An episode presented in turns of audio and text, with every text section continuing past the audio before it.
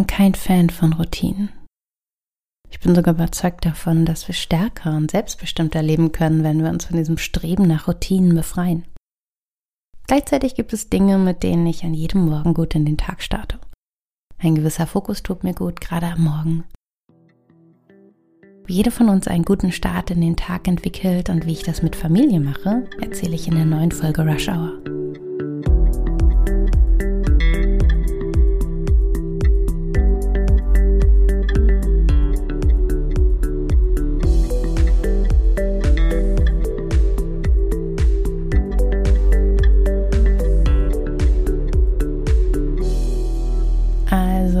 Nach mir ging, hätte ich einfach meine Ruhe.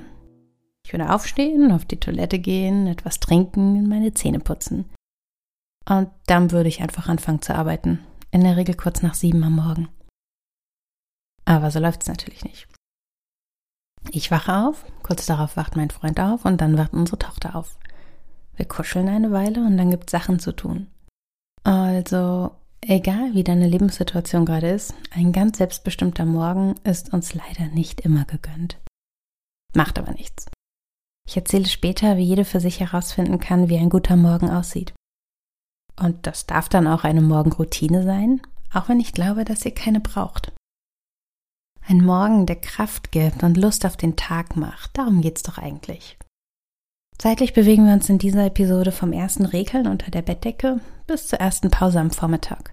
Also ihr macht doch Pausen, oder? Ich hoffe, ihr macht Pausen. Pausen sind wichtig. Wie gesagt, mein Morgen ist nicht selbstbestimmt, aber einige Dinge machen ihn besser. Früh am Morgen, direkt nach dem Aufstehen, trinke ich ein oder zwei Gläser Leitungswasser. Dafür steht auch immer ein leeres Glas im Badezimmer. Ich habe den Trick von Melina und Timon Roja im Podcast Still und Stark gehört und fand ihn gut. Wissenschaftlich steckt da eine ganze Menge dahinter. Bestimmt habt ihr euch auch schon mal am Abend auf die Waage gestellt und morgens wieder. Morgens sind wir leichter. Und es liegt daran, dass wir Wasser ausschwitzen und dass wir ausatmen. Ein wenig Glykogen aus der Leber ist morgens auch noch weg. Das wird abgebaut und einerseits ebenfalls zu Wasser, andererseits zu Kohlendioxid und das atmen wir aus. Wer sich morgens ein bisschen bewegt, der kann diesen Effekt auch nutzen, um abzunehmen. Das Wasser dagegen, das sollten wir ersetzen. Der Körper braucht es schließlich. Menschen sind morgens immer ein wenig dehydriert. 200, 300 Milliliter Wasser können da ganz schnell helfen. Wahrscheinlich werdet ihr euch schon nach wenigen Tagen im Vormittag deutlich besser fühlen, einfach weil ihr eurem Körper dieses fehlende Wasser direkt zurückgegeben habt. Ich gehe meiner Familie in der ersten halben Stunde des Tages dann noch aus dem Weg. Ich bin einfach nicht so kommunikativ wie die beiden, wenn ich gerade erst aufgewacht bin. Klar drücken wir uns, sprechen kurz miteinander. Und dann verschanze ich mich in der Küche, bereite das Kita-Frühstück für meine Tochter vor, gucke, ob sie neue Wechselsachen braucht und hänge alles in einen Stoffbeutel an die Tür. Und dann investiere ich meistens noch fünf Minuten ins Aufräumen. Gläser und Teller in die Spülmaschine, Arbeitsplatte abwischen und sowas. Ich lege die allgegenwärtigen Bücher auf ebenfalls allgegenwärtige Bücherstapel. Das ist die Minimalversion von Aufräumen, aber weil ich das jeden Morgen mache, wird es nie wirklich unordentlich. Dann scheuche ich meine Familie aus dem Haus und fange an zu arbeiten. Es ist meist so gegen halb acht, viertel vor acht am Morgen. Und auch die Arbeit beginnt ohne Umwege. Ich klappe meinen Computer auf und fange an. In der Regel weiß ich dann schon ganz gut, was ich vom Tag will. Ich schreibe ja für verschiedene Medienhäuser über psychologische Phänomene und über moderne Arbeit. Und das passiert selten spontan. Deshalb habe ich ein schlaues Buch, mit dem ich mir am Beginn einer Woche notiere, was ich wann machen will. Diese ersten anderthalb Stunden am Morgen widme ich der kreativen Arbeit. Manchmal ist sie auch nur halb kreativ, gerade wenn es um Nachrichten für ZDF heute geht oder wissenschaftliche Stücke für Business Insider oder das SZ-Magazin. Aber die erste Zeit des Tages gehört bei mir den Aufgaben, für die ich am flexibelsten denken muss. Einen langen Essay für T3N oder fürs SZ-Magazin schreibe ich ja nicht nach einem langen Arbeitstag, sondern morgens, wenn mein Gehirn noch nicht so viel Ablenkendes erlebt hat. Mein System ist ausgeschlafen, frisch hydriert, mich belasten noch keine Nachrichten und keine, ach, das muss ich noch machen, das muss ich noch schaffen, Gefühle. Das ist für mich die beste Zeit des Tages. Und das funktioniert nur deshalb so gut, weil ich die Vorarbeit schon am vorherigen Tag gemacht habe, klar. Wenn ich schon weiß, dass mir eine Aufgabe weniger Freude macht, dann setze ich mir irgendein absurdes Ziel. Auf einer Kalenderseite von neulich steht deshalb, ich will aus dem hakeligen Interview einen großartigen Text schreiben. Und das ist total übertrieben, ich weiß. Und ganz ehrlich, ich wollte dieses spezielle Projekt einfach nur vom Tisch haben, weil ich mich an so vielen Stellen darüber geärgert hatte. Aber am glücklichsten bin ich ja nun mal, wenn ich meine Arbeit gut mache. Also strenge ich mich halt an. Und diese kleinen Ich will das aber Gedanken am Morgen, die helfen mir dabei. Im Laufe eines Tages kehre ich immer wieder zu diesem Satz zurück. Er ist konkret, er hat ein Ziel, das sich gut anfühlt und er tut mir nicht weh. Im Gegenteil, er zeigt mir auf, was ich kann. Schriftlich mit den eigenen Gedanken zu arbeiten, ist deshalb auch morgens schon eine ziemlich starke Waffe, wenn es darum geht, lahme Tage zu meistern. Ich trinke dann in den folgenden ein oder zwei Stunden noch ziemlich viel Wasser, manchmal auch Tee, mm, Kaffee momentan eher selten. Und spätestens gegen halb zehn habe ich dann meistens einen Arbeitsblock geschafft, also nach ungefähr zwei Stunden. Ich gehe dann raus, meistens mit meinem Freund, eine Runde durch den Park. Oder ich mache Sport. Beides ist so die Belohnung für den Fokus am Morgen. Die Bewegung und die Konzentration räumen meinen Geist frei für weitere Aufgaben. Das Tageslicht weckt mich endgültig und holt mich in den Tag. Erst danach gibt's Frühstück. Ich bin es seit vielen Jahren so gewohnt und ich mag die Leichtigkeit eines leeren Magens am Morgen. Und da ich durch den Sport eh ziemlich viel esse, tut es meinem Organismus auch ganz gut, wenn er länger eine Pause hat. Und das war's dann mit dem Morgen. Ich mache dann mit dem Tag weiter, lese vielleicht eine Textkorrektur und schicke ihn ab oder schaue über die Arbeit einer Freundin. Manchmal recherchiere ich für die Arbeit des kommenden Tages, manchmal schiebe ich auch noch eine zweite Schreibphase ein. Aber der Morgen ist für mich eine ganz ruhige Zeit. Eine Zeit, die dem Denken dient und der kreativen Umsetzung. Eine Zeit, in der ich sehr stringent arbeite und mich nicht ablenken lasse. Egal, ob es gerade kreativ ist oder ob es einfach nur gemacht werden muss.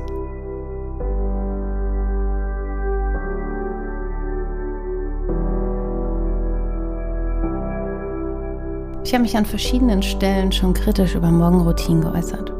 Ich halte es schlicht nicht für klug, morgens eher aufzustehen, um Yoga zu machen, Grüntee zu wedeln oder mich von meinem eigenen Ego mit Weisheiten belästigen zu lassen. Nichts gegen Yoga, Tee oder kluge Gedanken, aber morgens? Jeden Morgen?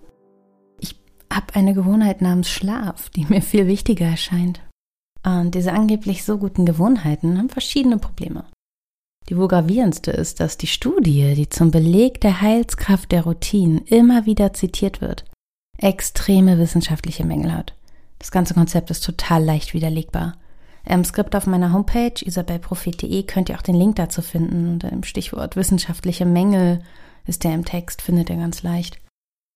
Kurz gesagt, hier wird aus einer sehr, sehr schwachen Studie ein gewaltiger Trend konstruiert. Menschen verdienen damit Geld. Das verkauft Produkte. Und sie versprechen etwas, das den Anschein des Wissenschaftlichen zeigt und das wie ein ganz erleichterndes Versprechen klingt, das aber zum Scheitern führen muss. Weil Kopf und Körper ganz anders reagieren, als behauptet wird. Und das ist tatsächlich bewiesen. Was immer wir tun, das Gehirn ist dabei. Das mag unpopulär sein, aber so sehen die Fakten ja nun einmal aus. Natürlich gibt es Gewohnheiten, die sich wie Automatismus anfühlen können. An den Nägeln knibbeln ist eine Gewohnheit. Auf dem Klo zum Smartphone greifen oder unsicher durch die eigenen Haare fahren, das Portemonnaie mitten auf den Esstisch legen, das sind alles Gewohnheiten. Alles passiert ziemlich gedankenlos. Genauso soll Yoga eine Gewohnheit werden oder grüner Tee oder Journaling und das sind alles wichtige Dinge. Nur sind sie keine Gewohnheiten und sie können keine werden, weil die Handlungen zu komplex sind. Gehirn und Körper werden in zu vielen Bereichen aktiviert, als dass noch von einer gewohnheitsmäßigen Handlung gesprochen werden könnte. Alle diese Handlungen verlangen kleine Entscheidungen. Genau wie der Schokoladenkeks am Nachmittag, weil der erst den Gang zur Cafeteria verlangt.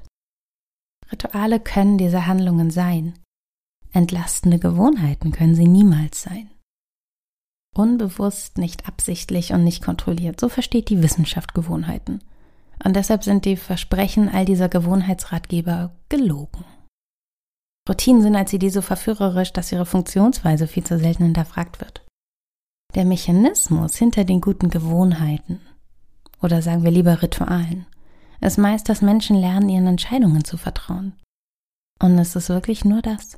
Es ist dagegen nicht so, dass das Gehirn irgendwann auf Autopilot läuft und alles leicht fällt. Es tritt einfach nicht ein, wenn die Handlung hinreichend komplex ist.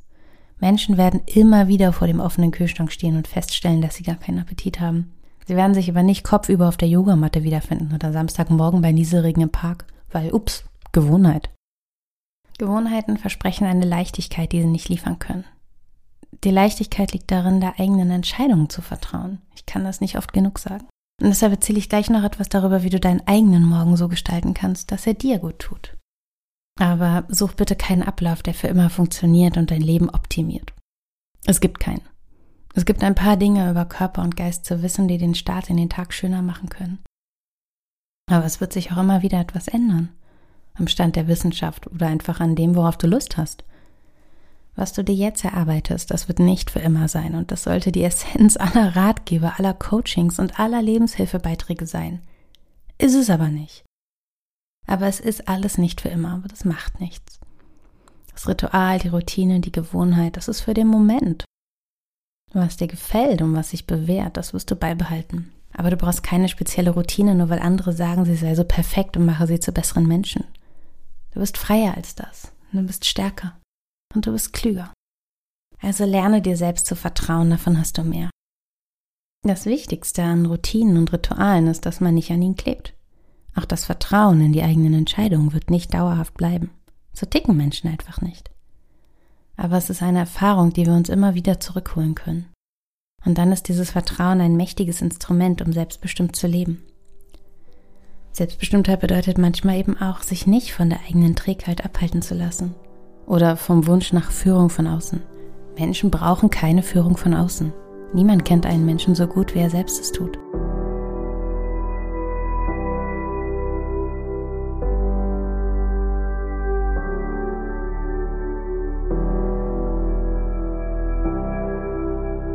Ich hatte versprochen, dass ich auch etwas dazu sage, wie du deinen eigenen Morgen gestalten kannst. Und ich würde immer damit anfangen, mir bewusst zu machen, wie es wirklich ist. Denken Menschen über den perfekten Morgen nach, dann denken sie oft an eine Idealvorstellung. Und dann kommen die Abers und dann funktioniert das alles nicht mehr und dann ist es auch schon wieder egal. Bestenfalls am Wochenende. Oder wenigstens Sonntag. Aber auch das klappt nicht. Das Denken in Idealvorstellungen führt uns direkt in eine Hölle namens Realität. Also, wie wär's, wenn wir andersherum denken? Geh doch mal von dem Morgen aus, den du schon hast. Ich vermute mal, du wachst auf, wickelst dich nochmal ein, stehst dann noch auf. Und dann passieren so kreative Dinge wie auf die Toilette gehen, Zähne putzen, Gesicht waschen, eincremen. Und irgendwann holt dich dein Alltag ein. Vielleicht mit ein paar überwiegend geliebten Verpflichtungen, Hund oder Familie. Vielleicht ganz in Ruhe, meistens aber nicht. Und bevor du dir jetzt eine traumhaft schöne, aber leicht unrealistische Morgenroutine entwirfst, schau doch erstmal, wie du einen ganz normalen Morgen wirklich verbringst. Geh von dem aus, was schon da ist. Ich werte als Morgenstunde an einem Werktag immer die Zeit vom Aufwachen bis zum ersten Gefühl, dass ich etwas geschafft habe. Also vielleicht möchtest du dir einfach mal notieren, was du in dieser Zeit tust. Geh nicht zu arg ins Detail, das quält nur. Aber ein Überblick über die wichtigen Dinge auf Papier oder im Kopf, das erlaubt dir mal ganz strukturiert zu schauen, was du anpassen möchtest. Vielleicht tun dir ein oder zwei Gläser Wasser direkt nach dem Aufstehen gut. Viele Menschen profitieren auch davon, wenn sie ihre erste Tasse Kaffee etwas nach hinten verschieben. Vielleicht ans Ende des Morgens als kleinen Moment der Belohnung. Ich mache das manchmal zwischendurch mit einem Glas Tee. Dann setze ich mich zu meinem Freund an den Esstisch, er schreibt, ich trinke Tee, schaue aus dem Fenster und bin einfach nur auch da. Vielleicht bist du auch ein Mensch, der nach dem ersten großen Schwung Arbeit einen mini kleinen Spaziergang machen sollte, um den Kopf wieder freizukriegen. Für einen guten Start in den Tag kannst du auch in deiner Vergangenheit wühlen. Bist du früher gern morgens gelaufen? Dann mach das doch wieder. Statt sieben Kilometer weit kannst du auch einfach nur 2,71 laufen, falls das besser in deinen Tag passt. Frei von Kennzahlen und magischen Riten wirst du wahrscheinlich schönere Lösungen finden, als beim Versuch, irgendwelchen Ansprüchen gerecht zu werden. Du kannst ein Kapitel in einem Buch lesen oder Radio hören oder so wie ich direkt in deine Arbeit hineinspringen, wenn es dir gut tut. Abraten würde ich tendenziell von Nachrichten. Nachrichten haben das Problem, dass sie die Welt nicht zeigen, wie sie ist. Sie zeigen einen Ausschnitt der Welt, nämlich den Berichtenswerten. Und das ist immer der Teil mit Angst und Schrecken. Das meinen die Medien gar nicht böse, ich habe es ja selber lang genug so gehalten. Wir müssen dann über das Schlechte in der Welt auch sprechen, damit es sich ändern kann. Doch es sollte niemand glauben, dass die Welt so ist, wie sie in der News-App aussieht. Das ist sie nicht. Menschen sind besser als das. Ich lese deshalb vormittags gar keine Nachrichten mehr. Also nicht, wenn ich dem inneren Drang widerstehen kann. In meine Mails schaue ich dagegen meistens früh, aber nur ganz flüchtig. So früh wie ich anfange, habe ich da glücklicherweise nicht viel zu erwarten. Und das ist auch ein Vorteil des frühen Arbeitens. Es stört einen keiner dabei. Man schafft was. Entdeckt habe ich das eher durch Zufall, als ich noch in der Berufsausbildung war. Ich fuhr damals jeden Morgen früh zum Schwimmen und danach direkt ins Büro. Ich war dann etwa eine halbe Stunde vor allen anderen da und eigentlich auch nur, damit meine Haare trocknen konnten. Aber ich entdeckte, dass ich in dieser Zeit unglaublich viel schaffte. Niemand rief an, niemand fragte nach mir, niemand suchte mich, niemand wollte was. Ich konnte einfach in Ruhe arbeiten. Und bis heute habe ich diese Zeit für mich beibehalten. Es ist die mit Abstand produktivste Zeit. Für viele von euch wird noch ein Arbeitsweg zwischen Bett und Jobstart liegen. Auch hier könnt ihr ansetzen und etwas ändern. Statt mit dem Bus zur U-Bahn zu fahren, könntest du auch etwas eher loslaufen, durch den Park gehen und dabei Musik hören oder ein Podcast oder ein Hörbuch. Oder einfach die Vögel beim Zwitschern belauschen. Vielleicht sind diese zehn Minuten mehr die Ruhe, die dir am Ende hilft, ganz anders in den Tag zu starten. Vielleicht bekommst du ein wenig Licht ab. Selbst am dunkelsten Tag ist es draußen heller als drin und das hilft der Psyche. Und klar, das kostet Zeit, aber die Zeit investierst du ja. In dich selbst. Deshalb bin ich auch so skeptisch gegenüber Menschen, die sagen, sie hätten für eine bestimmte Handlung keine Zeit. Niemand hat in dieser Zeit noch Zeit für irgendwas. Es sei denn, wir nehmen sie uns. Also Wasser, Ruhe, Bewegung, Fokus. Das sind die Elemente, die einen guten Morgen kennzeichnen. Und wie das konkret aussieht, das ist für jede von uns anders. Und jetzt bist du vielleicht enttäuscht, weil du dir eine konkrete, ideale Morgenroutine erhofft hast. Ich habe dazu nur wenige echte Tipps, von denen ich überzeugt bin. Erstens, trink nach dem Aufstehen Wasser. Wirklich. Runter damit, man gewöhnt sich dran. Es ist gesünder und es fühlt sich viel besser an im Körper. Zweitens, schau nicht in die Nachrichten. Es ist schwer, aber du schaffst das. Wenn die Seite noch lädt, mach sie schnell wieder zu. Du hast nichts gesehen. Drittens, Bau ein wenig Bewegung an der frischen Luft in deinen Morgen ein. Wann ist egal. Wie intensiv du dich bewegst, ist auch egal. Hauptsache, du warst mal im Licht und an der Luft und in Bewegung. Drittens, sei die Herrin über deine Zeit. Such dir alle Freiheitsgrade, die du hast. Und überleg dir selbst, was du damit anstellen willst. Aber mach dich dabei auf keinen Fall abhängig von den Ideen anderer. Du zählst, niemand sonst. Und schlaf so lange du kannst. Fünftens. Eine halbe Stunde mehr am Tag summiert sich zu dreieinhalb Stunden in der Woche. Und das kann für dein Immunsystem einen riesigen Unterschied machen. Und also was? Das sind die Dinge, die ich über einen guten Morgen gelernt habe. Alles weitere wäre zu persönlich und das kannst du selbst viel besser beurteilen, als ich es kann. Und dabei ist es vollkommen egal, was die Wissenschaft sagt oder irgendein Guru. Die ganze Menschheit schaut derzeit auf Idole. Ihnen wird eine Kompetenz zugesprochen, weil viele ihnen folgen. Aber dieses Massenprinzip täuscht. Am Ende kommt es immer nur auf eine einzelne Person an. Auf dich selbst. So schwer das klingen mag, ist es doch am Ende die größte Leichtigkeit, die wir im Leben erreichen können. Unabhängig von dem, was andere denken oder nicht denken. Hin zu uns selbst. Vielen Dank, dass du zugehört hast. Und bis bald.